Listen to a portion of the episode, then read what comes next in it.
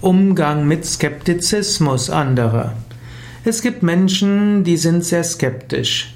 Sie überlegen immer, stimmt das, stimmt das nicht.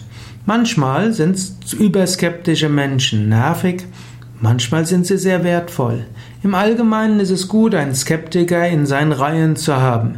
Der kann dann immer prüfen, ist das, was wir tun, irgendwie realistisch, sind wir zu naiv, hm, glauben wir jemandem zu schnell, aber man sollte den Skeptiker auch nicht zum Tyrann machen und auch nicht zum Diktator. Es ist klug, verschiedene Ansichten einzuholen. Und wenn man weiß, da ist jemand, der ist ein besonderer Skeptiker, der hat die Fähigkeit zum Skeptizismus, zum Dogma erhoben, dann hat er was Wertvolles beizutragen, aber er sollte nicht alles bestimmen.